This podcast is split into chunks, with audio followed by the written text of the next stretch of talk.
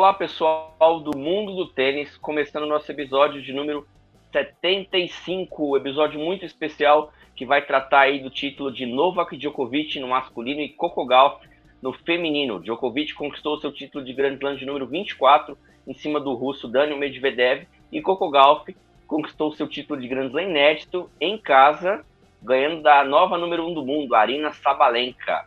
É, vamos também falar da campanha da Bia e do que vai vir por aí nessa disputa, tanto no masculino quanto no feminino, do número 1. E ao final do programa, você que está ligado aí, a gente vai fazer o sorteio. Tivemos 18 acertadores é, que acertaram entre o palpite Djokovic e Golf. Inclusive, eu acho que eu e o Matheus acertamos também, né, Matheus? No nosso, no nosso episódio anterior, o, o Eloy apostou no Alcaraz, né? O, Eloy foi, acertou aí. Foi, foi o Eloy e eu, né? Ah. Acertamos aí Djokovic e Golf. Vamos falar bastante disso. Tudo bem, pessoal? Tudo em paz, tamo junto. Vamos embora, vamos aí repercutir tudo que aconteceu, que rolou no S Open. Dá uma palhinha aí, né, também do que vai rolar agora nos Masters aí do lá de Xangai, na corrida pro Finals, no desempenho dos brasileiros. Vamos conversar um pouco, porque episódio histórico, hein? Djokovic fez história, Sabalenka fez história, Golf fez história. Então, hoje o que não falta é coisa mitológica para trocar ideia aí. Vambora. Fala, meu povo. É, chegamos mais um episódio, 75. Falamos sobre Djokovic, mas também falaremos sobre Coco Golf, 19 anos, né? Primeira estadunidense jovem a vencer um Grand Slam desde Serena Williams em 1997. Ou seja, tempo pra caramba. É... 99. 99, desculpa, 99. E fez uma grande campanha, uma enorme gira. A gente vai passar por cima desse torneio feminino que foi muito emocionante, né? Que teve resultados assim meio que inesperados, então tem muito assunto pela frente. Muito bem, pessoal. Djokovic então conquista seu Grand Slam de número 24. A gente já tinha comentado, comentado no episódio anterior que a chave dele estava tranquila, ele teve um susto ali contra o Laszlo Jerry. Né? Eu tinha falado no episódio anterior que se o Laszlo Jerry ganhasse do Djokovic, o Laszlo Jerry não entraria na, em Belgrado, na Sérvia, compatriota. O Jerry jogando muito bem, abriu dois sets, mas ganhar três sets do Djokovic em Slam é, ultimamente é uma das tarefas independentes da quadra mais difícil. Sérvio ajustou, mudou a tática, começou a ser mais agressivo e pegou as pernas do Jerry e levou para ele virando de 0-2 para 3-2. A partir daí foi uma campanha tranquila do Sérgio. Não teve dificuldades contra Born Go, é, o Gojo, né? Born. E não teve dificuldades contra o Taylor Fritz. Muita gente dizendo que o Fritz ia aprontar e tal, mas o Fritz não ofereceu nenhum perigo para Djokovic. E o Ben Shelton, 20 anos aí, vindo da universidade, fez quartas na Austrália, faz semi agora em casa polêmica aí, o Djokovic me surpreendeu na hora, né? Eu já estava ali para desligar meio que a TV, o Djokovic faz aquele sinal, né? De desligar o telefone ali na cara do, do Shelton, provocando, né? Uma provocação bem de jogador da NBA, mas bem legal, na minha opinião. Não esperava. E o Ben Shelton ali na, no, no cumprimento de rede ficou bem pé da vida. Mas uma lição ali para o Ben Shelton que provocou também durante o jogo. Faltou experiência para ele, faltou um plano tático, algo que o Medvedev teve contra o Alcaraz, né? Medvedev calou a boca de muita gente que pensou que o Alcaraz faria um passeio nele. No masculino, ao meu ver, foi um grande slam muito legal de se acompanhar nessas disputas. Fazia um tempo, não estou falando nem nos jogos, fazia tempo que a gente não via o pré-jogo tão conceituado no, no, no Grand Slam como a gente viu no masculino. Tínhamos aí na final um Djokovic Será que ele ia se vingar do Medvedev por 2021? Medvedev que impediu. Medvedev que chegou aí estragando essa final entre Djokovic e Alcaraz. Olhem essa partida do Medvedev contra o Alcaraz e guardem ela com carinho na, no, no coração de vocês. De como um tenista muda a tática, de como um tenista se planeja para enfrentar alguém que ele sabe que é melhor que ele, mas ele sabe que ele pode ganhar. Foi o que o Medvedev fez Só que aí, meu amigo, chega na final, você não pode ser vacilante contra o. Novak Djokovic. O Medvedev começou vacilante, perdeu o primeiro set. No segundo fez um set até melhor que o Djokovic. Só que o Djokovic vai ficando no jogo, né? Ele vai ali sabendo administrar, dosar a energia e o Medvedev tem uma chance de ganhar o set. Eu acredito que mesmo que ele ganhasse o set, o Djokovic deveria ganhar o jogo porque estava melhor no contexto geral. E ele, em vez de jogar uma dar uma passada na paralela, ele joga onde o Djokovic está na quadra ali no, na rede para o Djokovic matar tranquilamente. Então fica essa lição para o Medvedev que instantaneamente é, já se, se machucou ali, sabendo que era aquela era a chance. O Djokovic fecha no tie-break, que ultimamente ele tem sido mestre, né? Chegar no tie-break contra o Djokovic é, ultimamente está sendo certeza de derrota. Dificilmente ele perde um tie-break decisivo. E aí, depois de uma hora e 45, eu, eu, eu juro para vocês, eu nunca vi um set tão longo. Eu tava até pesquisando hoje e não achei. Set de quase duas horas. É difícil demais segurar a cabeça. Você rema, rema, rema. E o Djokovic subiu, o Medvedev caiu e aí foi um 6-3 protocolar para sacramentar esse 24 título de Grand Slam. Aonde vai chegar o Djokovic, que segundo informações que a gente teve do Gora, Ivanisevic, pretende jogar até 2028? Não sabemos. Muita gente diz, ah, mais um ano só de Djokovic, ah, mais dois anos só de Djokovic. Enquanto ele estiver aí, ganhando ou perdendo, mas disputando, ele vai continuar. Independente se o Alcaraz consiga ganhar o primeiro lugar no final do ano, que eu acho difícil, o Djokovic já é o tenista do ano, porque ele jogou quatro finais, ganhou três, e a que ele perdeu, ele perdeu nos mínimos detalhes por 3 sets a 2. Então, parabéns para o Djokovic, parabéns para os fãs do Djokovic. As semifinais foram mais legais, né? Mas a final fica aí como uma lição de como um ponto, como uma atitude muda o jogo, né? O Medvedev desabou e o Djokovic comeu o fígado dele. Complicado. Afinal, realmente foi um pouco frustrante. Né? O Medvedev um pouco passivo, aí no segundo set talvez ele tentou um pouco mais, ser um pouco mais agressivo, mas estava muito errático ainda, não, com poucas chances de definição, assim, acho que com pouca eficiência na hora de definir os pontos, né? Faltou um pouco disso para ele. O Djokovic, mesmo cansado, mesmo com as dificuldades que enfrentou em alguns momentos ali, soube ficar no jogo, como ele sempre faz, mentalmente, fisicamente, né? Ele é um monstro, ele fica sempre até o final.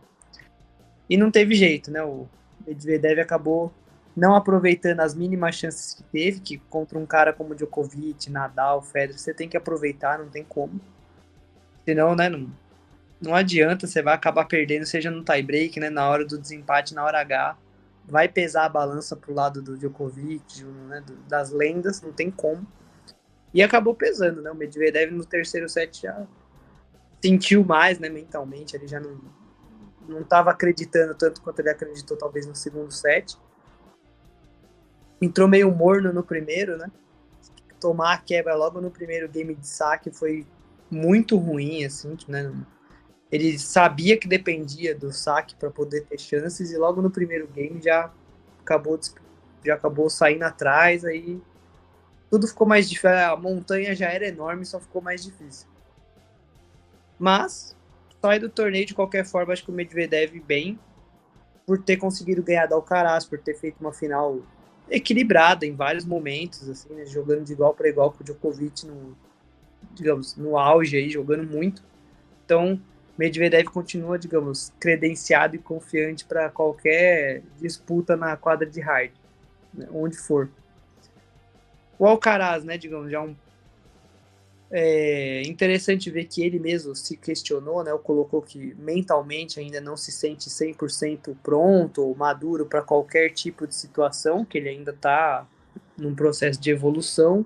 E foi nítido isso, né, no jogo ali contra o Medvedev, ele estava mais errático, mais impaciente, né? Ele tentou em vários momentos assim, né, se erguer ali, lutar, mas acabou prevalecendo a consistência, a frieza ali o tempo todo do Medvedev. Mas o Alcaraz fez um, fez um bom slam de qualquer forma, tipo, teve suas chances. Poderia ter facilmente ali chegado na final e jogado também de igual para igual com o Djokovic. Acho que o Alcaraz vai continuar chegando em semi e final de quase todos os slams também. E temos as decepções, né? Que o Matheus gosta mais. Deixar ele também comentar um pouquinho depois, mas Tsitsipas, que fase. O Rune, né? Deixou muito a desejar e também muita gente apostava, né? Que ia chegar longe. Não... Este foi o principal, na minha opinião. Não saiu, né? Nem do começo. Tsitsipas do jeito que perdeu, tudo bem, né? Perdeu um tenista promissor, né? 3-2 pro Stricker, né? Do, da Suíça, mas complicado de qualquer forma, né? Um tenista do calibre dele, top 5 do mundo, tinha, né? Tinha mais que obrigação de pelo menos chegar na segunda semana. O Rude, né? Que já chegou, né, até em final. Então, também foi bem mal no torneio. Mas também tivemos algumas boas surpresas, né? Como o próprio Shelton, jovem, mas chegou já na semifinal, maravilhoso. O Zverev, né? Voltou a jogar muito, voltou a jogar muito bem. Com boa, né? Chegando sempre com chance, assim, perigoso, copeiro, do jeito que ele sempre é, né? Que se chegar é complicado. O Sinner, né? Fez algumas boas atuações, mas acabou, né? Caindo, talvez onde tinha que cair. Fez, talvez, para mim, o melhor jogo do torneio Zverev e Sinner, foi insano. Mais uma vez, né, o Sinner faz um, um dos melhores ou o melhor jogo do S Open, mas não, não passa. Tá com, a, tá com a zica. Mas foi um baita torneio mesmo no masculino. Não foi surpreendente, né? Mas tivemos ótimas atuações, assim, muito muitos bons tenistas fazendo, chegando longe, novidades, de certa forma um pouquinho, mas não na final, né? Foi mais previsível, mas no meio, durante o torneio, que conseguiu acompanhar bastante coisa boa. Algumas decepções, outras coisas mais felizes. Vai deixar o Matheus aí dar uma complementada, que ele vai sentar pau aí no Tsitsipas. Ô, Matheus, antes de você colocar, só avisar o Tomás Felipe Brito que o dia inteiro hoje a gente colocou informações legais do Djokovic, todos os títulos, todos os números, todas as planilhas onde ele supera o Federer e o Nadal, todas as informações, todas as fotos, né, títulos. E no nosso é, palpite do episódio anterior, das quatro pessoas que participaram, três votaram no Djokovic.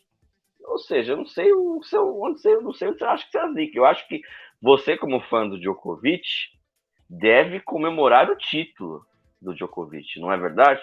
Em vez de achar que a gente está perseguindo o Djokovic.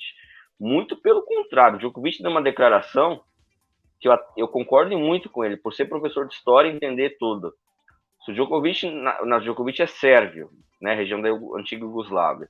Se ele fosse italiano, francês, espanhol, alemão, ele seria mais reverenciado no mundo. Tem a questão, essa questão nacionalista, eu concordo com ele. Então, eu não sei onde você está vendo perseguição. Diz aí, Matheus. Ah, eu fui um torneio que foi interessante, mas meio que pragmático, né? Meio que a gente esperava determinados resultados e afinal surpreendeu só porque o Medvedev venceu o Alcaraz, o Alcaraz que vinha é, dominando as últimas partidas contra o Danil. Mas dá para dizer que o Medvedev é uma surpresa na final. Né? Ele já, já foi campeão, já foi número um do mundo e tal. Então, se fosse acontecer alguma coisa diferente, ia ser Medvedev ou Alcaraz na final. Ia acontecer do Medvedev. E muitos daqueles que falam assim: ah, se o Alcaraz fosse para a final, ia ter mais jogo e tal. Só que o Alcaraz não teve capacidade suficiente para vencer o Medvedev. Então, ele não teria capacidade suficiente para vencer o Djokovic, que é uma casca grossa ainda maior. Então, meio que menosprezar o, o russo, e isso para mim é, não faz muito sentido, né? De tudo mais, de ah, o Alcaraz faria mais, não. O Medvedev chegou lá com méritos, jogando tênis, tudo mais. Na final, poderia ter feito um pouco mais, poderia ter feito um pouco menos, mas é muito difícil ganhar do Djokovic. Uma coisa é você ganhar de um, de um Hulk, né? Que tá chegando agora, sendo número do mundo, com o Alcaraz, que faltou um pouco de expertise para jogar contra o Medvedev. Outra coisa é você jogar contra o Djokovic. Já jogou a, a final de slam várias vezes, diversas vezes. É o maior campeão e tal. Então é muito complicado você enfrentar. O Danilo foi um pouco mais passivo contra o Djokovic na final. Tentou alongar um pouco mais os pontos. Não foi tão agressivo como ele foi contra o Alcaraz. Acho que isso foi um ponto negativo, porque ele saiu meio do padrão dele. E aí, quando ele saiu do padrão dele, o Djokovic acabou montando. Porque no fundo da quadra, o Djokovic é melhor que o Medvedev. Né? Então, faltou um pouco de Medvedev entender, jogar um pouco mais o jogo dele. Eu acho que isso foi uma deficiência que o Russo teve. Mas o Djokovic foi muito esperto. O Djokovic ele conseguiu lidar bem, principalmente nos pontos mais importantes. Ganhando os principais pontos, né? 40 iguais. É, breakpoint Medvedev, 30 iguais. O Djokovic ia lá, metia um bom saque, ou ele ficava consistente no fundo, metia uma boa direita, ia para a rede. E o Djokovic teve um, um, um, grande, uma grande final no quesito voleio, né? Jogo na rede, tal. Então na rede estava muito mais confortável. Diferente do que a gente viu em Wimbledon, né? Que a gente viu o Djokovic bem desconfortável na rede, errando smash, errando swing vôlei, errando voleio. No US Open, não. A gente viu o Djokovic muito mais ligado, muito mais ativo. Teve uma campanha que as portas foram se abrindo, mas, como eu disse, a chave do Djokovic ela só fica, só fica fácil porque é o Djokovic. Porque ele tem uma capacidade tão grande de aniquilar os adversários que parece que os adversários são ruins. Então, o Shelton vinha fazendo uma grande campanha. Vinha de, de duas semanas espetaculares. Perdeu para o Djokovic porque era o Djokovic. Ah, o Shelton jogou abaixo, tal, tal, tal, tal. Mas o cara joga abaixo porque o Djokovic vai sempre estar tá passando uma bola a mais, não vai estar tá dando qualquer ponto de graça. Sempre nos momentos mais importantes o Djokovic não vai ter a ponto. Sempre, ele vai ganhar esses pontos importantes na hora H. Coisa que o Shelton tinha dificuldade para fazer, coisa que o Medvedev teve dificuldade para fazer. E sobre essa partida contra o Jerry, é muito interessante assim. O Djokovic ele começou bem lento na partida e tudo mais. Mas quando ele encontrou o ritmo, o Jerry não conseguiu manter o nível de tênis que ele estava tendo. Então o Jerry estava indo para as linhas, estava sacando muito bem, estava sendo ofensivo, estava devolvendo muito bem. E o Djokovic estava meio que, poxa, não estou tão bem na partida, vou continuar aqui que uma hora vai surgir minha oportunidade. Aí ele fica no jogo, Uh, no terceiro set ele entra no jogo e aí ele domina totalmente o Jerry. E todo mundo, ó, oh, o Djokovic vai ganhar. Depois do terceiro set, todo mundo sabia que o Djokovic ia ganhar do Jerry, porque é um nível de tênis superior. Então o Djokovic foi superior as duas semanas todas, assim como foi superior o ano todo, né? Uh, do que ele tem feito e tudo mais. E o Wimbledon ficou a poucos pontos de ser campeão é, em cima do Alcaraz. Então o Djokovic ele dominou o ano todo. É um momento também na, na ATP que a gente tem muitos jogadores inconsistentes, não jogando melhor tênis. Então aqueles jogadores que a gente esperava um pouco mais uh, não, não renderam tanto. É o caso do Rune. O Rune que é um cara que a gente esperava bastante para a temporada, que estava como cabeça de chave número 4 e tudo mais. Caiu logo na estreia para o Bahia. Ou seja, estava ali do lado do Djokovic e tal, e não chegou longe, então isso abriu espaços para outros jogadores. Uh, o próprio Rude, né, que nem é decepção mais para mim, porque eu acho que o Rude ele precisa colocar a mente no lugar, colocar a, a mente no, no, tênis, porque ele não está conseguindo uh, focar dentro do, do que é mesmo o, o, jogo, o, o jogo, né, o, o esporte e tudo mais é, tá meio perdida assim. Mas teve outros jogadores que estão de boa, uh, que fizeram boas semanas. Agora, sobre o Stefanos, ele tem uh, um histórico muito ruim em Nova York. Né? Então, o Stefanos ele não costuma jogar bem em Nova York. Então, meio que também uh, já não era tão esperado. A gente teve boas atuações, por exemplo, do, do nosso querido Tim, que chegou também na segunda rodada. Uh, na chave masculina, a gente teve aí o, o Borna Gojo também chegando às oitavas, que foi um resultado interessante. Assim como o nosso querido Rink de Kata, o australiano, que também foi bem. O Jack Draper, que E o Zverev, que para mim foi a principal surpresa, conseguiu jogar muito bem, chegou nas quadras, venceu o Sinner, mas ainda sofre quando enfrenta um jogador muito melhor, como é o Carlos Alcaraz. O Alcaraz, ele não foi uma decepção, é, perder para o Medvedev é normal. Eu acho que ele poderia ter jogado bem melhor do que ele jogou e tudo mais. Então, não, não coloco como decepção. Mateus, deixa, eu fazer, deixa eu fazer uma ponte para você, Matheus, para você complementar.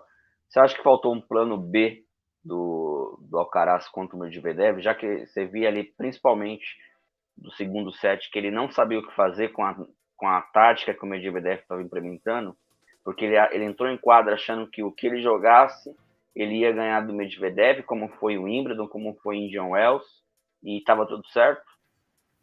Eu acho que faltou um plano C, porque o plano B ele aplicou. Qual o plano A do Alcaraz? Ficar no fundo, trocando bola, sendo mais rápido, mais consistente com o adversário.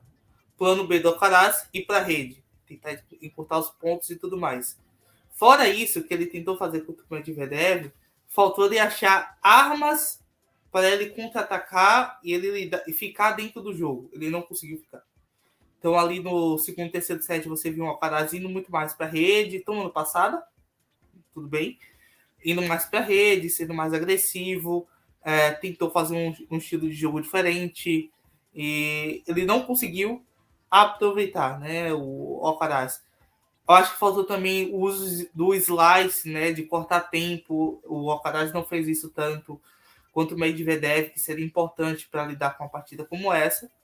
Então, dentro disso, eu acho que o Alcaraz foi abaixo. E o outro destaque para mim foi o, o Felipe Meligeni, né? que jogou sua primeira chave de Grand Slam, a gente não pode esquecer dele. Furou quali, venceu três partidas, caiu na segunda rodada para o Sebastian Baez após ele desistir. Fez um bom jogo contra o Baez também, um jogo duro contra o Baez e tudo mais. Então aí também meu destaque para Felipe Meligeni Alves, o Brasil no US Open, uh, o Felipe. Outro Meligeni, só deixar aqui que a gente eu falei, depois pós o Garros, que o Felipe iria entrar no top 100, iria jogar Slam. Jogar Slam já jogou. Ele, com essa atitude dele aí, top 100 é a próxima meta, e aí é jogar próximos torneios. O Felipe melhorou muito o jogo dele em simples, principalmente em hard, e acredito que ele, que ele consiga chegar no nível onde está o Thiago Monteiro, onde o Thiago Monteiro morou e pode voltar a morar durante muito tempo ali, né? Ser um tenista forte nos challenges e conseguir jogar alguns torneios dentro do circuito da ATP. É, eu, eu acho que é um título justo mesmo do, do Djokovic, você vê como é que é a história, né? É, o, Medved, o Djokovic caiu numa chave mais tranquila e aquilo que eu falei no episódio anterior, você viu, porque ele chegou cheio de energia para esse jogo final. E ele dosa muito bem essa energia, né? Você vê que o pessoal estava comentando lá no nosso Twitter, ah, o Djokovic cansou. Até o próprio pessoal no Facebook, o Djokovic está exaurido, coisas que eu li lá. Eu acredito que a gente vê o Djokovic há muito tempo, ele sabe muito bem, uma melhor de 5 sets, dosar essa energia, né? Ele poderia até ter perdido o segundo set, mas ele voltaria no terceiro set com mais. E, em Nova York faz muito calor, uma umidade alta, né? Você tem que dosar mesmo, porque senão você fica sem pernas. Então, alguns games ali, ele foi administrando, né, por um 7,5 ele mandou e sabe sofrer. Quando o Medvedev cresceu ali no meio do segundo set, chegou a ter o set point, ele soube é, capitalizar esse momento e dar a volta por cima, né? Então, é, vejo como um título muito justo e vejo aí, Eloy, que a era Djokovic está longe de acabar, né? Ano que vem a gente tem as Olimpíadas, são aí 96 títulos, 24 slams igualou a corte, né? Apesar que eu não gosto muito dessa comparação, porque mulher joga com mulher, homem joga com homem. Mas a história é, o Djokovic igualou a corte, coisa que infelizmente a Serena não conseguiu. E mais um ele fica sozinho entre os homens e as mulheres, né? Ano que vem tem as Olimpíadas, que será em Roland Garros, nas quadras de Roland Garros. É, e tem outros slams que com certeza o Djokovic vai jogar e entrar ao lado de Alcaraz, Medvedev e, e outros aí principal favorito. Ah, nesse nível que ele tá jogando agora, é muito complicado, assim, você não apontar que ele ainda vai ganhar mais. Né? Acho que pelo menos no ano que vem, ele ainda deve disputar firme e forte os quatro, tudo de novo, assim, chegando provavelmente na final, na semifinal de todos. Acredito eu. Aí, se não tiver nenhum problema né, de, de lesão física, é... tranquilamente nesse nível ele chega em todas as finais de novo, ainda no que vem. Fazer Agora, três perguntinhas rápidas para vocês. É, sim ou não? Vocês acham que ele ganha o Ouro Olímpico ano que vem? Não. Matheus? Não. Vocês acham que ele passa dos 25? Passa. Passa. Passa em 2024. Vocês acham que ele chega nos. É. Vocês acham que ele chega no. Ele... Não, 25 grandes lances que eu tô falando, gente. Sim. Mas que ele ganha mais um e fica sozinho. Eu acho que ele passa em 2024. Você. Isso. Ah, é, também acredito. E vocês acham que ele chega no, no, no Jimmy Cornos ali no 109, faz 110 títulos de simples? Faltam 14. Chega. Faz também. Só não faz Ó, eu concordo com porque ele vai querer se poupar. É, ele só vai. Ó, a questão do. Fala, Eloy. Ele só vai parar quando chegar. Mano. Então. Eu acho que ele só vai é... parar quando tiver um Hurkacz da vida dando 6-0 igual deu no Federer. Ali ele vai sentir que parei, não vou aguentar essa molecada, né? Mas digo assim, parar no auge, assim, tipo, parar jogando bem, ele só para se tiver com tudo que já sonhou, assim, tudo que é possível conquistado, entende? E, e com recorde. Então, nem que, ah, é, não dá para ganhar mais slam, mas dá para ganhar o, o, ATP 500. Ele vai jogar lá e vai ganhar 3, 4, 500 para passar o recorde, entendeu? Ele vai dar um jeito, né? Mesmo se for no limite, sabe? Agora. A conta que eu tava fazendo hoje, a conta que eu tava fazendo hoje, assim, tá com 96. Se ele termina o ano com 98, faltariam 12. Em três anos, no máximo, até dois, se ele conseguir seis títulos em um ano, ele fecha ali no 110 e passa o recorde do Connors, que dura muitos anos, né? Sim. E só, lógico, né, assim, Djokovic vai passar e vai quebrar todos os recordes, isso aí é, digamos, eu acho que já é inevitável. Se não tiver lesão, realmente ele vai conquistar e vai ganhar tudo isso. Como o Matheus colocou, acho que ano que vem ele ganha mais dois slams e já assume aí todos os, os recordes isolados. Provavelmente ele deve ganhar pelo menos na Austrália e o Wimbledon. Provavelmente. E talvez. A questão né? da... Fala aí, Eloy. Ah, e talvez vamos ver nos outros, tal, né? Porque assim, Roland Garros a gente não sabe ainda direito, né? Se, por exemplo, se o Nadal vai, que tipo de condição física ele vai. O Nadal vai. Se não vai ter nada, entendeu? Assim, até Roland Garros, assim, enquanto houver a mínima possibilidade do Nadal jogar com duas pernas, jogando bem, é, é, eu ainda não aposto com antecedência, assim. Agora, na Austrália Open no, e um Wimbledon, assim, é, é fatídico. O Djokovic vai chegar pelo menos na final. Se vai perder, é, se vai ver. Se o Djokovic não chegar longe na Austrália, né? É, então, mano, pelo é menos. Difícil, na... ele combina muito bem com a quadra. Ô, Matheus, deixa eu fazer uma. Deixa eu concordar um pouco com você, você vai entender meu raciocínio. A gente tá falando aí, pô, o Eloy falou, os quatro grandes lances, ele vai estar nas cabeças e a gente, ele pode ganhar dois, três dos quatro, né? E se não ganhar, somente um, que eu já acho que o Nutrista ganhou um título de Grand Slam, a temporada dele é perfeita. Porque ele ganhou um, um título de Grand Slam, né? E é mais difícil ganhar uma medalha de ouro, né? Que é melhor de três sets, que é, é, seria um nível de um Masters 1000, né? Com jogadores ali. Está mais difícil do que ganhar um Grand Slam, né? Como, como é as coisas, né? E ainda mais por ser no Saibro. Lógico que ele joga muito bem, mas ele vai ter aí uma galera para disputar com ele, né? E, e, aí tem a questão da pressão psicológica também. Então, é que pesa essa questão do psicológico para ele ainda na, na Olimpíada. Não, não que pese assim demais, mas tipo, tem uma pressãozinha extra que não, não tem nas outros, nos outros torneios que ele já venceu. Agora, o que mais pesa é justamente essa questão que você falou agora, Digão, que é, é mais fácil, ou digamos assim, não é que é mais fácil, mas é mais viável de acontecer um tenista ganhar dois sets do Djokovic do que ganhar três no mesmo dia. Então isso acaba que, digamos, ah, um tenista pode ir lá ganhar 2 a 1 um dele. Principalmente se for um sacador que tiver num dia iluminado, não, um Zverev, um é, um Alcaraz, é. um Sinner, assim, pode vir a ganhar dele, mas num 2 a 1 um ali mega disputado, sabe? Tipo, é... Agora, se fosse melhor de 5 na Olimpíada, esquece. É, não sei, mas é, meus três favoritos, já, já disse pro Matheus, eu queria muito que o Djokovic e o Nadal chegassem na final olímpica, porque seria um, um jogo ali de despedida, para nós que, que acompanham esses caras há muitos anos, emocionante. Se o Nadal chegar lá, eu torço para eles caírem em chaves separadas e vou torcer muito para ter esse jogo. É um sonho meu, né? Sonho meu, os dois ali se matando pela medalha, seria histórico. Vamos ver, eu vou voltar nesse vídeo se isso der certo. Matheus, finaliza aí o comentário no, no, no S Open masculino para a gente ir para o feminino. É sobre o Djokovic na Olimpíadas é isso, né? Você viu uma quadra em Tóquio, por exemplo, que estava totalmente a favor do Djokovic. A quadra é perfeita o Djokovic. Uma hard muito parecida com a da Austrália, muito veloz, as condições ideais e tudo mais. E ele cedeu a pressão de uma semifinal contra Alexander Zverev. E por que na, nas Olimpíadas é mais difícil do que no Grand Slam? Porque aguentar cinco sets em alto nível contra o Djokovic é muito difícil.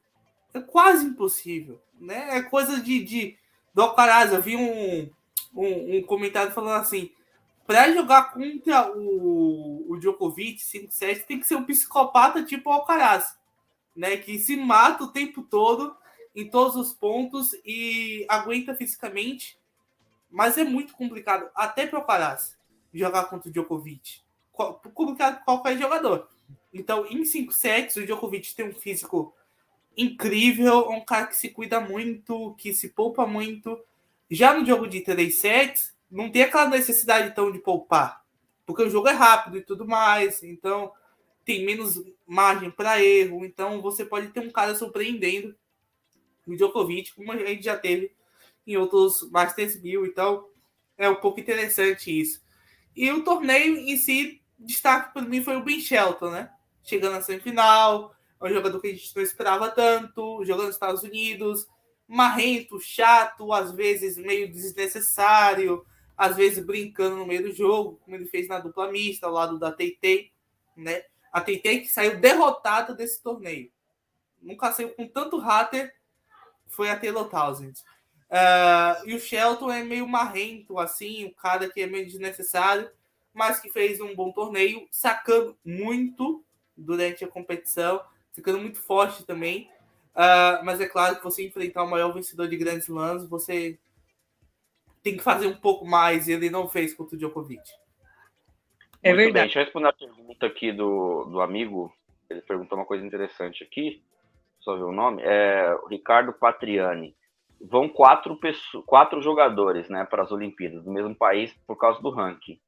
É, então, o, o, no caso, tem até a questão do convite. Se o Nadal não chegar com ranking para jogar, ele vai receber um convite. Então, pode ficar tranquilo. O Alcaraz vai porque ele vai ter o ranking garantido, o Nadal vai porque ele pode receber um convite, tem a questão do ranking protegido também, então o Nadal é o Caraz, se tiver, se estiver bem, o Nadal joga com certeza. E tem a questão também, principalmente no feminino, da Rússia e da República Tcheca, porque o top 50 da WTA é inundado de tenistas da, da Rússia e da República Tcheca. Então, ó, você vai ver alguma tenista muito top de fora por causa disso, né?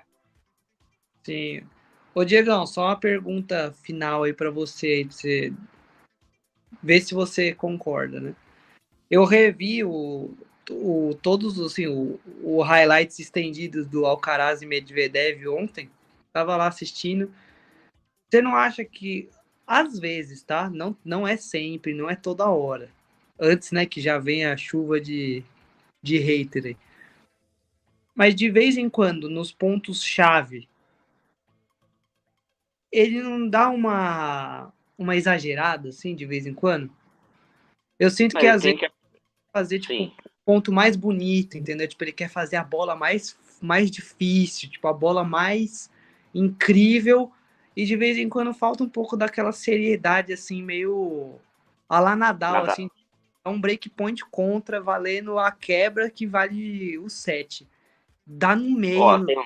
sem dó, entendeu? Tipo, sem margem. Tem, tem um lado positivo do Alcaraz sobre isso. Ele é um tenista corajoso. Independente disso, ele se mostra assim que ele não sente muito quebra do adversário. Ele tem essa, essa questão, ele, ele levanta a cabeça, vai para cima e tal. Mas ele precisa aprender justamente algo que o Djokovic e o Nadal tem, tem muito resolvido, dosar energia, né? De, sabe, que eu preciso jogar o meu melhor. O Djokovic não tem medo de ficar passando bola e falando, erra aí, né? Erra aí, porque eu não vou arriscar o winner, não. Tanto é que você vê na, na estatística lá dos pontos vermelhos, o Djokovic praticamente não tem erro não forçado quando tá 40 iguais, quando tá com break contra, porque ele joga simples, eu jogo feijão com arroz, e é aquilo que eu sempre falo, a direita do Djokovic é a melhor? Não é. Mas quanto mais você troca com ele, mais perigosa ela fica. Além do backhand dele ser espetacular. Então ele tem, ele, o Alcaraz ele é muito bom do fundo. Então às vezes ele precisa é, ter mais paciência, não querer essa definição rápida, não querer fazer o ponto espetacular. O ponto espetacular, coisa que o Federer fazia bastante, muitas vezes vinha em pontos normais, né? Na hora que precisava resolver, o Federer lá resolvia do jeito mais normal que tinha que ser. Então, ele, esse jogo, essa derrota é muito importante pro, pro Alcaraz, é, para ele, ele amadurecer. Eu tenho certeza que ele vai olhar esse jogo, vai ver onde ele errou e vai vir mais forte nos próximos anos. É, eu concordo plenamente.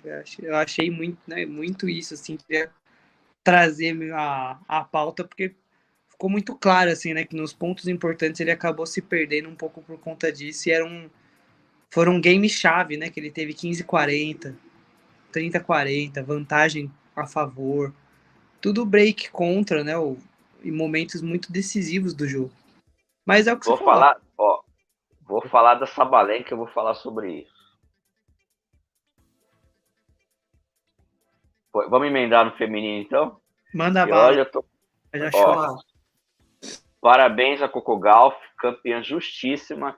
E não, não venham escrever pra gente dizendo que ela é pipoqueira, que ela é chorona, que ela vai tremer, porque ela perdeu o primeiro set de lavada da, da, da Sabalenka, tomou um 6-2, que ela só foi, fez dois porque a Sabalenka praticamente deixou, porque podia ser um 6-0.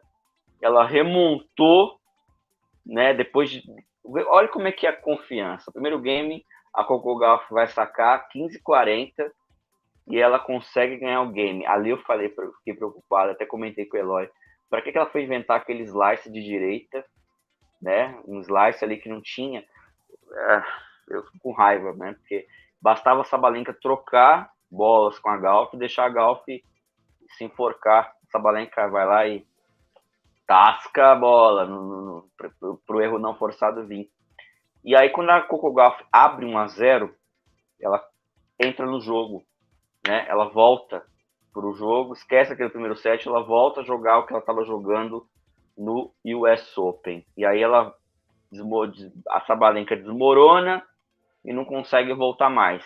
Então bastava a Sabalenka jogar esse ponto, esse 15-40, dando a bola para Galf, para Galf errar, se enforcar e só atacar na boa. Sabalenka precisa aprender isso. Nem toda bola você tem que buscar o winner, né? Tava, o jogo estava na mão dela. E ela, se ela quebra ali, faz 1 a 0 ficaria muito difícil para Coco Galf. E aí ela ia em, em cruzeiro, né? Navegar ali para conseguir ganhar o jogo. E a Coco Galf soube sofrer. Eu fiquei, eu até comentei, comentei com, com o Eloy e com o Matheus, é o seguinte: se a Iga tivesse na final, onde estava Sabalenka com 6-2, 0-0, 15-40, a Iga é comedora de fígado. A Iga não perderia esse jogo. Dificilmente. A Iga, quando ela vai perder, ela perde mesmo. Ela não tem remontadas assim aos montes na carreira. Mas quando ela tá ganhando de lavada, ela não dá chance para adversária. Ela sabe girar a faca, né? No, no português. Ela, e a Sabalenka não soube, aí desabou mentalmente, aí a Golf manteve no terceiro set e venceu justiça, com justiça o torneio.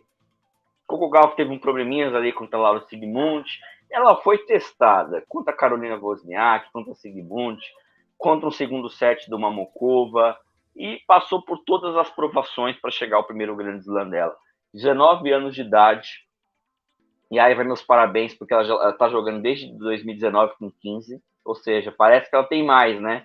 Para quem acompanha ela desde 2019. Mas, após uma final de Roland Garros, onde eu dou muito mais mérito para a Iga no passado, ela chega ao seu primeiro grande slam. Torço para que ela continue a desenvolver ela chegue nas cabeças aí com Iga, com Sabalenka e com Ribaquina, que são as três que mais venceram no ano. É, tênis feminino é isso, né? Foi um título justo, tivemos grandes jogos.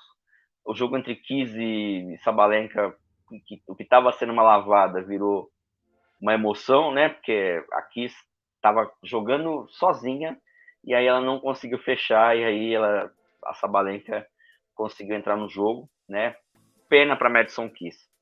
Dito isso, um ponto positivo para Sabalenka, que nunca pode ser deixado de lado, ela está comemorando isso hoje. Sabalenka é nova número um do mundo, para nossa alegria, né? Faz uma temporada assim, se você olhar os números, excelente. Campeã do Australia Open, semi de Roland Garros com match point, semi de Wimbledon com quebra-frente da onça no segundo set e final do, do US Open onde ela teve as chances dela. A Sabalenka precisa treinar isso no plano B dela, ser mais paciente. Às vezes é só você deixar para outro lado se embananar. Você não precisa acelerar o jogo. Dito isso, meu, e parabéns ao Coco que chamou um dos melhores técnicos da história, Brad Gilbert, que só somou para ela, só somou nessa, nessa gira americana. Ganhou o Cincinnati, ganhou Washington, ganhou o Cincinnati e é coroada como campeã do US Open. Parabéns.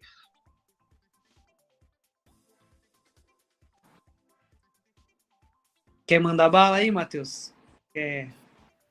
Vamos lá, a gente teve aí um torneio feminino com a campeã inesperada, esperada, mas que foi a melhor jogadora da gira norte-americana de hard. Eu acho que isso todo mundo concorda facilmente. Ganhou Washington 500, ganhou Cincinnati 1000 e agora ganhou US Open 500, 1200 e 2000. Então, uh, grandes campanhas, grandes resultados, grandes atuações, melhora significativa em seu jogo. E além disso tudo, ver o quanto ela está crescendo e evoluindo, né? Como ela fica dentro das partidas, como ela é resiliente, como ela batalha por cada ponto. Então, contra a Sabalenka, ela viu um jogo ali muito adverso. Contra a Sigmund, na primeira rodada, ela já tinha tido dificuldades. Também outro jogo muito adverso. E a Coco Golf deu muito bem com isso, jogou muito bem e mereceu o título, né? Por tudo que ela fez durante a semana. Venceu as duas melhores do ranking em questão de 21 dias, tanto a Iga uh, em Cincinnati quanto a Sabalenka agora no US Open. Então, a, a, a Coco Golf ela fechou realmente o Grand Slam, né? Fez tudo que ela poderia fazer, fez grande campanha Sabalenka muito bem no torneio, embora tenha sido vice, mesmo assim, ótimos resultados. Então foi torneio interessante da Sabalenka e das tchecas, né? Da Vondusova e da Mukova, que sofreram bastante com físico na segunda semana, mas boas, boas campanhas delas também. E alguns resultados meio abaixo, tanto da Bia quanto da Sakari, que não foram tão legais nesse torneio. E, e assim, torneio animado. E também o resultado abaixo também da Iga Tech, que tomou uma surra da Helena Ostapenko domingo retrasado. A Iga é filha do Ostapenko, né? Que é isso, tem jogos, jogos que encaixam, né? Pior que esse encaixa demais, né? Deu, deu azar aí a, a Iga, digamos, né? De cair na chave com esse lado né, da, da Penco, porque realmente é um jogo que incomoda ela. Mas, digamos, também não, não, não tem nada de fracasso, digamos assim, né? Digamos, né? Da, da gira, né? Da, da Iga, sabe? Acho que também o pessoal tá pegando pesado aí, né? Porque ela pegou, perdeu o número um do mundo e, e perdeu alguns jogos, mas são jogos totalmente passíveis, possíveis, assim, né? De, de perder até mesmo na né, Sabalenka a mesma coisa, né? Perdeu finais aí, semifinais. Mas tudo no, no detalhe, digamos assim, né? Tudo também por muito mérito da adversária. Agora, só um, não sei, né, se todo mundo vai concordar, mas um comentário. Eu achei o nível, né, do jogo da final fraco, tipo, do feminino. Foi um jogo de muito erro e muito emocional. É, então, foi total assim, só no emocional, tipo, a ou era a Sabalenka é, acertando tudo no primeiro set, ou depois era a Galf tipo, passando, passando para outro lado e a Sabalenka errando tudo. Olha, a última final top, é, se eu tiver errado, Matheus, você me lembra, a última final top que eu vi, onde as duas jogadoras jogaram muito bem, foi Serena e contra a Azarenka, 2012. Foi 7-5, 6-7, 6-1. Os dois primeiros sets da Serena contra a Azarenka em 2012 foi insano. Ah, cara. não. Teve mais recente. Teve a Osaka e a Azarenka, se eu não me engano, em 2018. Ah, mas ali... Não, foi, ali tava sem, ali tava sem público, cara. Ali eu... Mas as, as duas variaram muito, variaram muito. Uma começou muito bem, mas eu tô falando as duas jogar bem, Matheus. Ali. O tempo todo. O tempo todo. Porque, porque a, a Azarenka começa bem, depois a Osaka começa a jogar. Entendeu? Mas, Mas esse jogo, esse jogo da, da, da Serena contra a Azarenka, né? Foi muito top, assim, as duas jogaram muito bem o tempo todo. Mas você tá é... qualquer, vale qualquer slam? Só o US é... Open, não, só final, final do US Open, final do US Open. Só... Não, tá. Ribakina, e Sabalenka é o melhor jogo do então, ano para mim. Do ano, a final do Slam foi excelente. A Australia Open, melhor jogo do ano para mim. Os dois, ah, nesse nível aí, é, é isso, né? A, é, agora, de lá para cá, você vê muitos jogos assim, nervosismo. A, a, a, não ser quando você vê atropelo, né? Aí você vê. Você vê muito atropelo. Ou uma tenista que não consegue jogar, a outra joga. Esse é jogo aí, as, as, duas tinham muito. As duas estavam com emocional à flor da pele, né? Então, achei muito, muito isso. Mas, Mas é... como diz o ditado futebolístico, final você ganha, você não joga, né? Pior que é isso mesmo. Né? E nesse sentido, a Gal foi superior. Né? Não teve jeito. Ela, ela soube jogar o jogo e fazer, digamos, o que o jogo pedia, né, dela. Não necessariamente né, ela foi avassaladora, né, de dar um monte de winner, né, de amassar, né, de distribuir, de taticamente ser, digamos, vir, né, com algo preparado genial.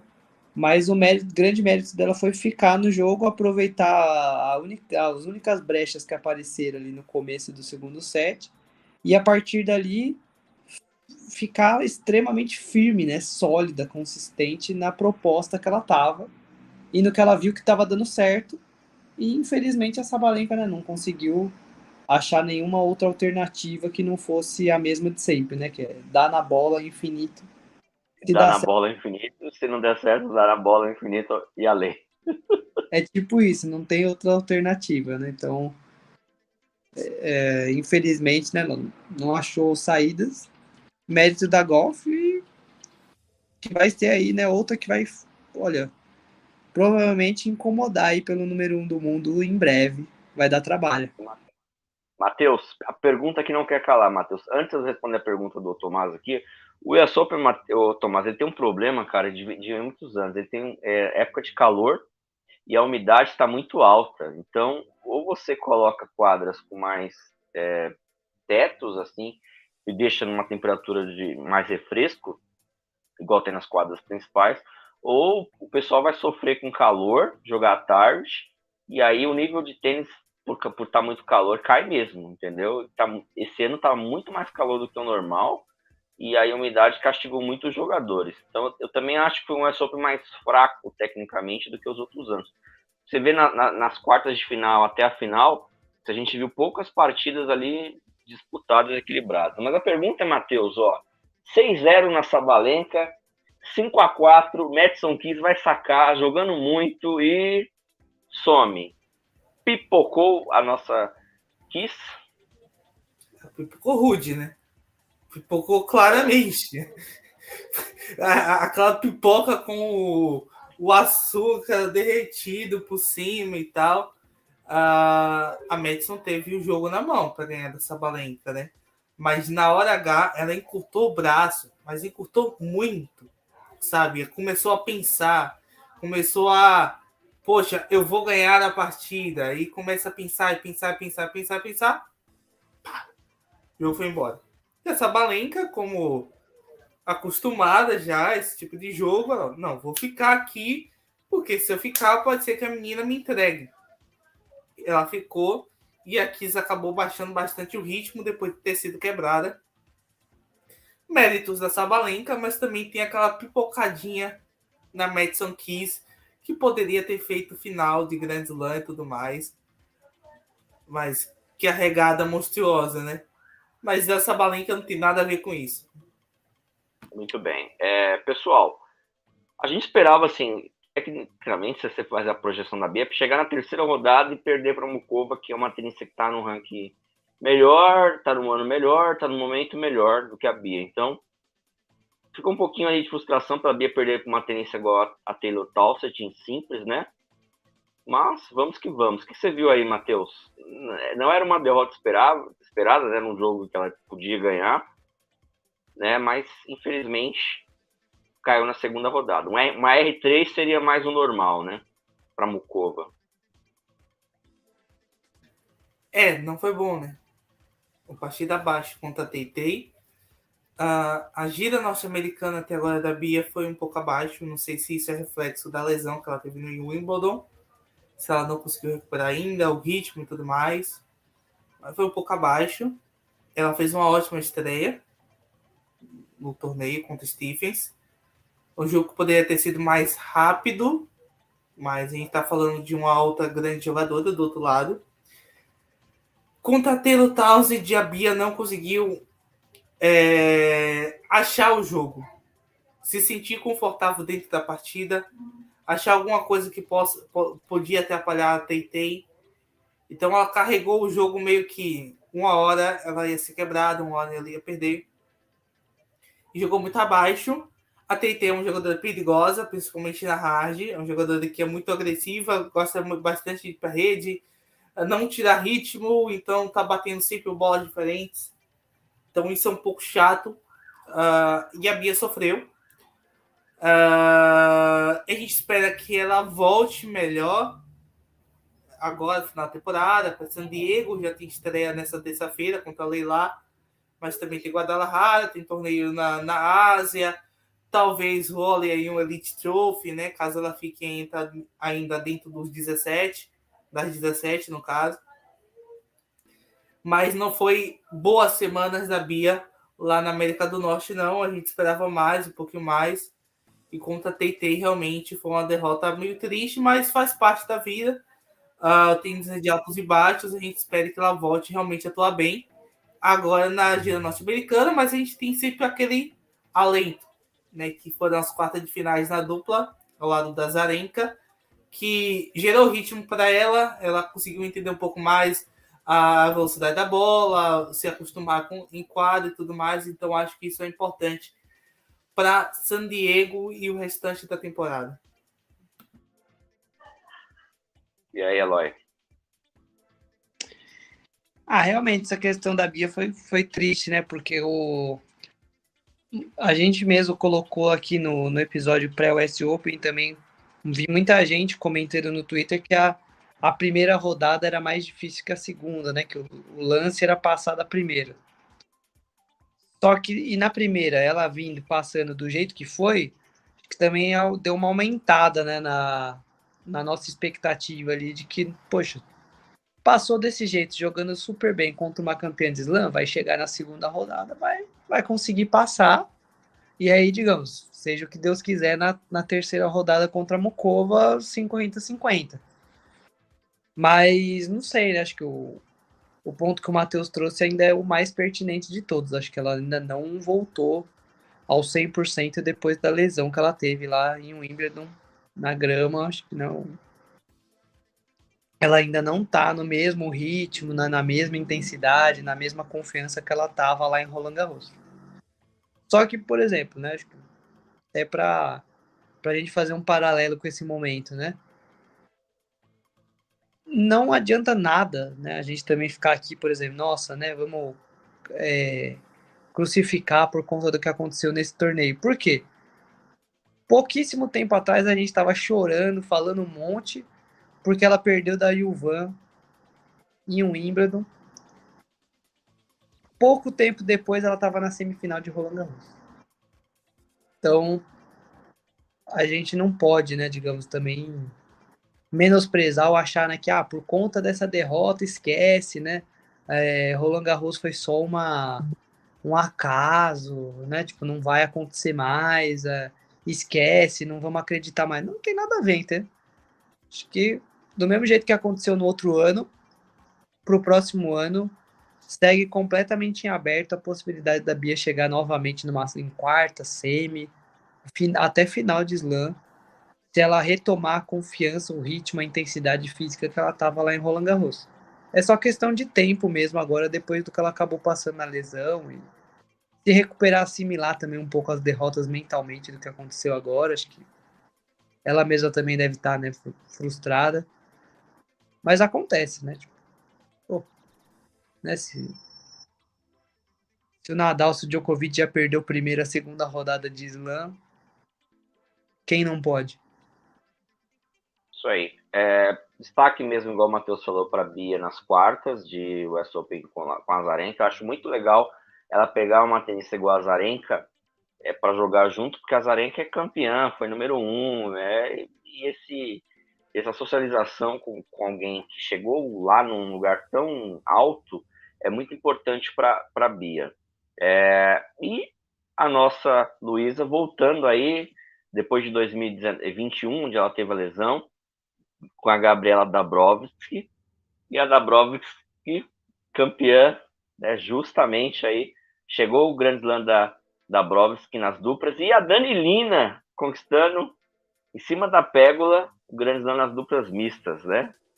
É, Matheus vai preparar o sorteador.com aí, vai colocar, a gente vai ler os, os nomes, ele vai colocar na tela aí, Enquanto isso, o, o, o Matheus prepara, vou fazer uma pergunta para você. Você espera do restante. Agora, os grandes lãs acabaram. Já foram os quatro, já sabemos os campeões. Você espera aí para o restinho do ano? Temos aí, igual o Matheus falou, San Diego, torneio de Osaka lá, gira asiática começando. Essa semana no masculino nós temos a Davis. A semana que vem já começa os torneios lá na, na, na Ásia é, você acha que o Djokovic mantém o número um? O Alcaraz consegue disputar com ele até o final do ano? Eu acho que ainda dá para o Alcaraz disputar sim, mas o, a tendência é o Djokovic manter. Apesar de que, assim, eu não sei, né, o, até que ponto agora o Djokovic vai disputar muitos torneios, sabe? Porque eu acho que a temporada dele já já tá resolvida. O foco dele agora provavelmente é só o Finals lá no final do ano, que ele, que ele deve querer, né, brigar cabeça a cabeça lá para conquistar, porque é um torneio que ele gosta e valoriza muito, ele já ganhou várias vezes, então acho que vai focar lá. Talvez ele pule, né, um torneios agora no final do ano. Então, o Alcaraz tem chances. Agora, o Alcaraz, por exemplo, já acho que é o inverso, né? Ele deve jogar quase tudo, principalmente os, os mil e o Finals. Mas eu não espero muita coisa desse final de temporada, porque eu já aprendi ao longo do tempo que, meu, esse final de temporada é 880. Tipo, a gente já viu Jack Sock ganhando Master 1000, a gente já viu de tudo nesse final de ano, porque um monte de tenista ou tá lesionado, ou pula torneio, se poupa para poder jogar só o Finals, se poupa para poder fazer pré-temporada já pensando lá na Austrália, tipo é muito mais complexo quando chega nesse final de ano. Não, muitos tenistas jogam aí pelos pontos, pelos patrocínios, né, por tudo que envolve, tudo que está por detrás. Mas fisicamente é muito pesado, assim, é muito desgastante já estar tá no final da temporada e ainda continuar jogando na hard rápida, assim. Muitos jogadores pulam, né? Eu nem jogo, então assim, ó expectativa não é muito alta agora, eu diria, para o final da temporada. Mas tem o Finals, tanto no masculino quanto no feminino, então assim, não dá para descartar, vai ter tenista ainda brigando, né, pela vaga. Então, vai ser sempre acirrado, né, o, a, o último, os, o, o último e penúltimo lugar ali de vaga para poder jogar o Finals, então vai ter gente grande nos torneios, vai, vão ser torneios competitivos, mas os medalhões, medalhões mesmo, você vê que eles sempre dão uma certa poupada aí no final.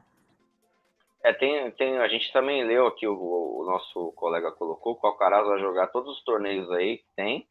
Vai jogar Pequim, Xangai, Basel, Paris, ATP Finals, também acho. E o Djokovic só jogaria a Copa Davis agora e, e jogaria Paris e Finals. Eu, eu concordo com o Djokovic de não ir para a Ásia, ir para a Ásia, disputar torneio, mas talvez ele vá, hein, gente? A gente não tem certeza também por causa dos patrocínios a gente estava conversando hoje é, na comunidade do, do Djokovic, é, o pessoal, os fãs Djokovic, estava achando que ele vai lá para para Xangai o Master, porque não faz tempo que ele não vai, mas eu acho até uma viagem desnecessária, né? E o Alcaraz não tem pontos a defender agora, muitos pontos a defender agora no, no final do ano. Então, talvez a gente tenha uma briga aí, mas independente por Djokovic ser primeiro ou segundo, não, não vai mudar nada, né?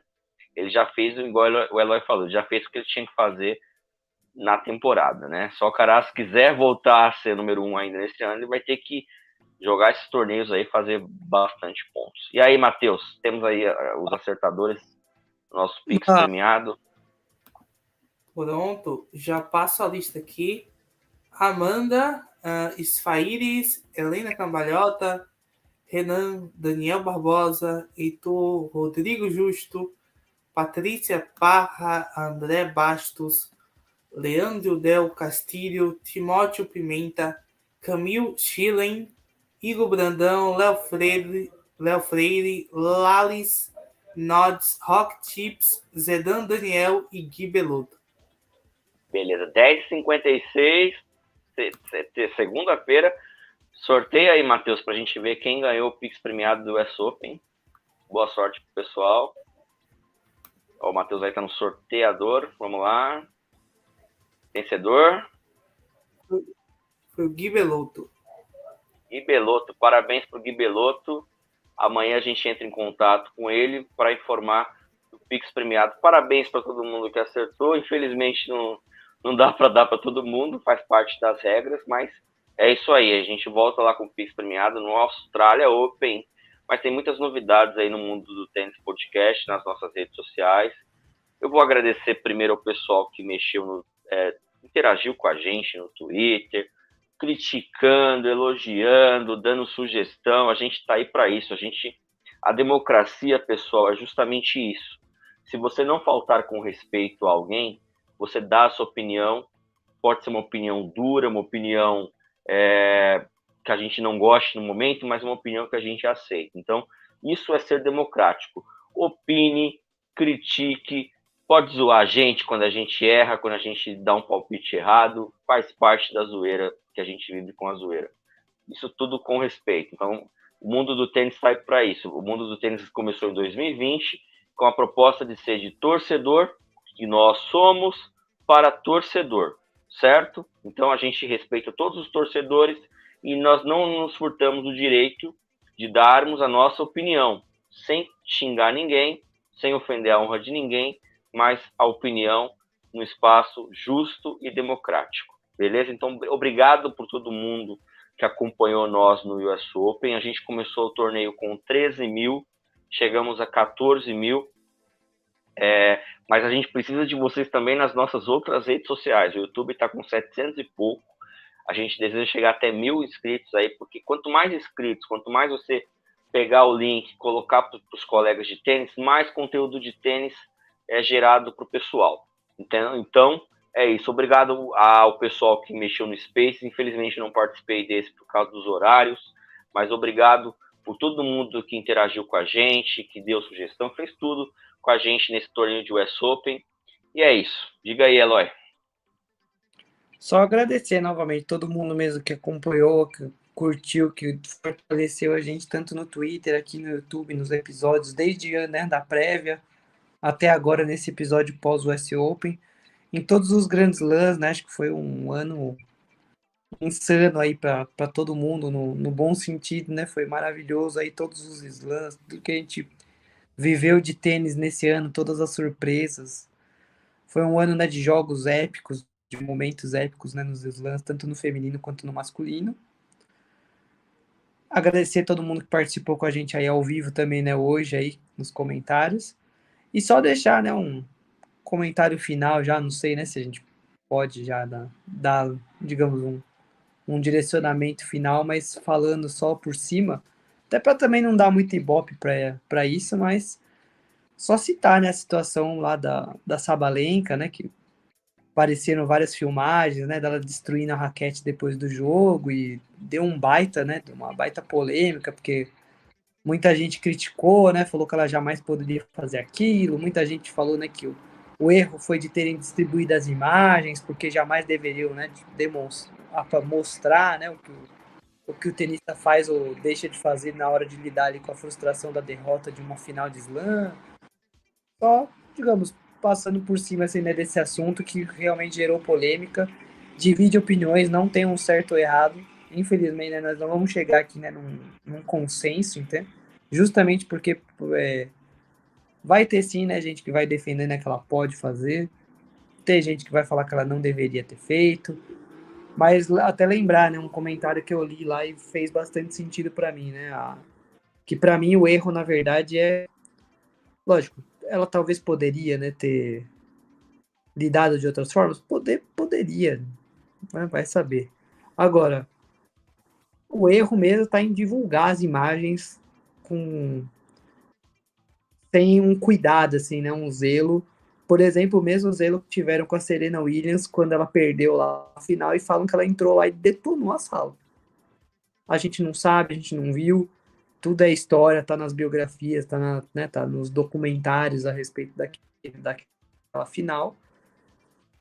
Tudo registrado, digamos, né, contado, né, por quem tava, os repórteres, por quem tava lá na época. Mas, assim, é, imagino eu, né, que Pô, o Federer chorou em entrevista, né? Perdendo Australia Open pro Nadal, né? O, o Nadal e o Djokovic já tiveram, né, momentos ali, né, de também de choro, de, de muita dificuldade, enfim, em, momentos de final que perderam um pro outro.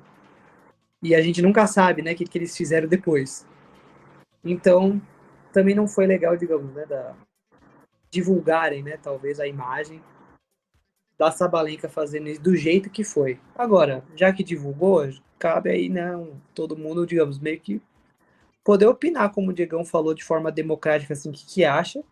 Né? Eu sempre defendo, né, que o, os tenistas, principalmente quando é número um, número dois do mundo, eles devem se ocupar um pouco mais, assim, com esse lado fora da quadra, porque eles viram automaticamente o maior exemplo a, a ser seguido na modalidade dele, na categoria dele.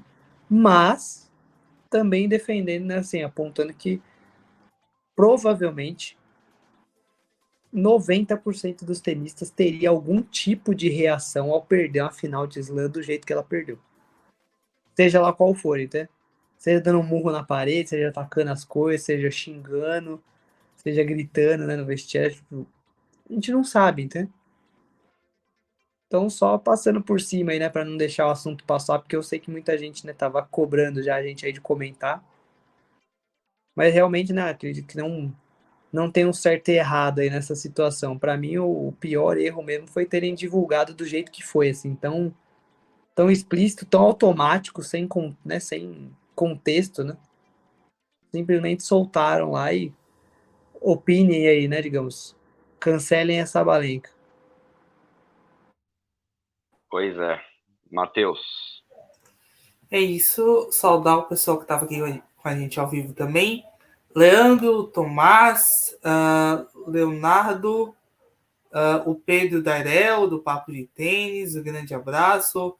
Também o Alexandre Zaz, o Ricardo Patriani uh, e o seu Mário, que já falou, chegou dando like o Heitor Barcelo, todo mundo que teve com Space com a gente, a Lucine, uh, o Pedro Darel, o Pelezista, o João, o Pedro Henrique, o Juan, o Gustavo Gil. Então, um grande abraço para os amigos e queria deixar só uh, dois adentos finais. Um é do João Fonseca, campeão juvenil do US Open.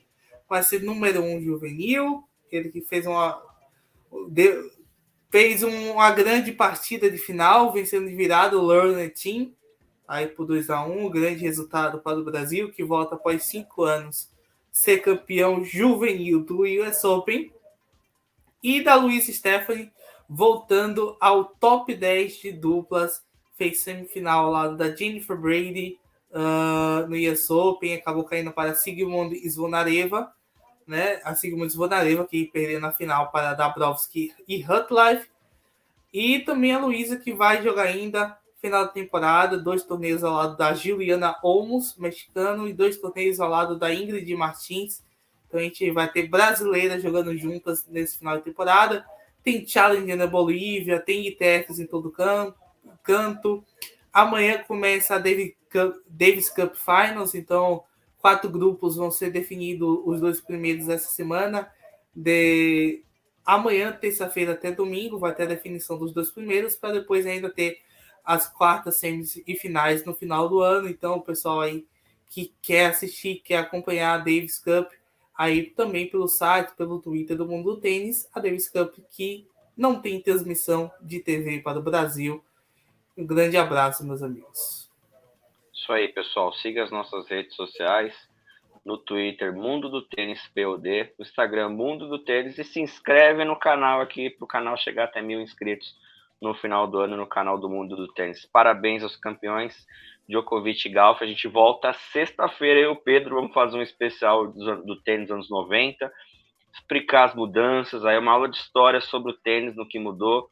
Pedro do Papo de Tênis. Então eu convido você na sexta-feira para escutar esse, esse, especial aí sobre o tênis anos 90. Dá uma, dá uma, uma viajada aí no que melhor já aconteceu nos últimos 30 anos do tênis, o tênis chegar até hoje, beleza? Um abraço a todos, tchau.